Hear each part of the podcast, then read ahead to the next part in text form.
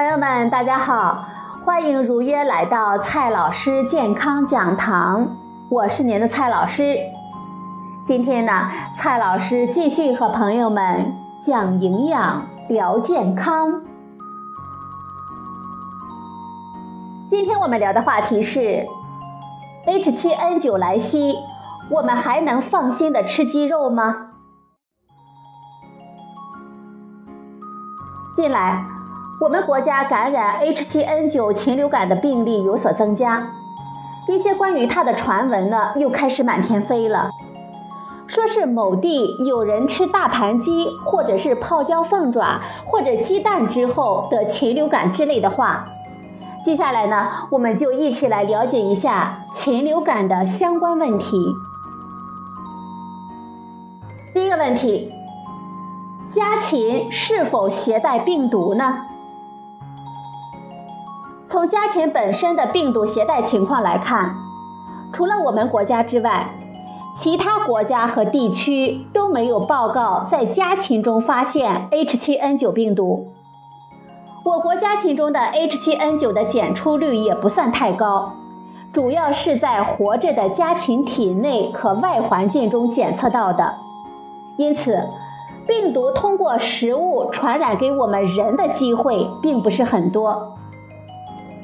从检出禽类标本的来源来看，来自城乡活禽市场的阳性率比较高，散养户中的阳性率较低。有规模的养鸡场没有检出阳性的标本，这就是为什么加强活禽市场管理的原因了。第二个问题，病毒能够活多久呢？烹调方式能够杀死病毒吗？H7N9 病毒在外界环境中存活的时间是有限的，有试验表明。H7N9 病毒在五十六摄氏度的环境下可以存活十五分钟，在六十摄氏度的环境下可以存活五分钟。经过加热、加工等过程，H7N9 病毒就会死翘翘了，或者是即使活着也没有传染性了。试验表明，当在五十六摄氏度加热三十分钟之后。六十五摄氏度加热十分钟之后，七十摄氏度以上加热一分钟之后，病毒的传染性就完全消失了。除了加热，当 H7N9 病毒暴露在紫外线下三十分钟以上，或者是经过一定浓度的次氯酸钠酒精处理五分钟之后，也没有传染性了。另外，在 pH 值低于二的强酸条件下，H7N9 病毒也可以被完全灭活。无论是大盘鸡或者是凤爪，被吃到我们嘴里的时候，都是经过烹调加工的。在这种条件下，一般不会携带具有传染性的 H7N9 病毒。今天的第三个问题：什么样的人群容易感染禽流感？那些直接或者是间接暴露于受感染活禽或者是带毒禽类污染的环境的人，最容易受到感染，也就是经常接触活禽的人，在活禽市场里的工作的人更容易感染禽流感病毒。目前报道的 H7N9 病毒感染的病例中，百分之八十都有活禽或者是活禽市场的接触史。此外，同样是暴露于活禽或者是活强市场的人群中，那些患有疾病的人，比如说糖尿病或者是肺部疾病的人，或者是免疫功能低下、抵抗力弱的老年人、孕妇和儿童更容易受到感染。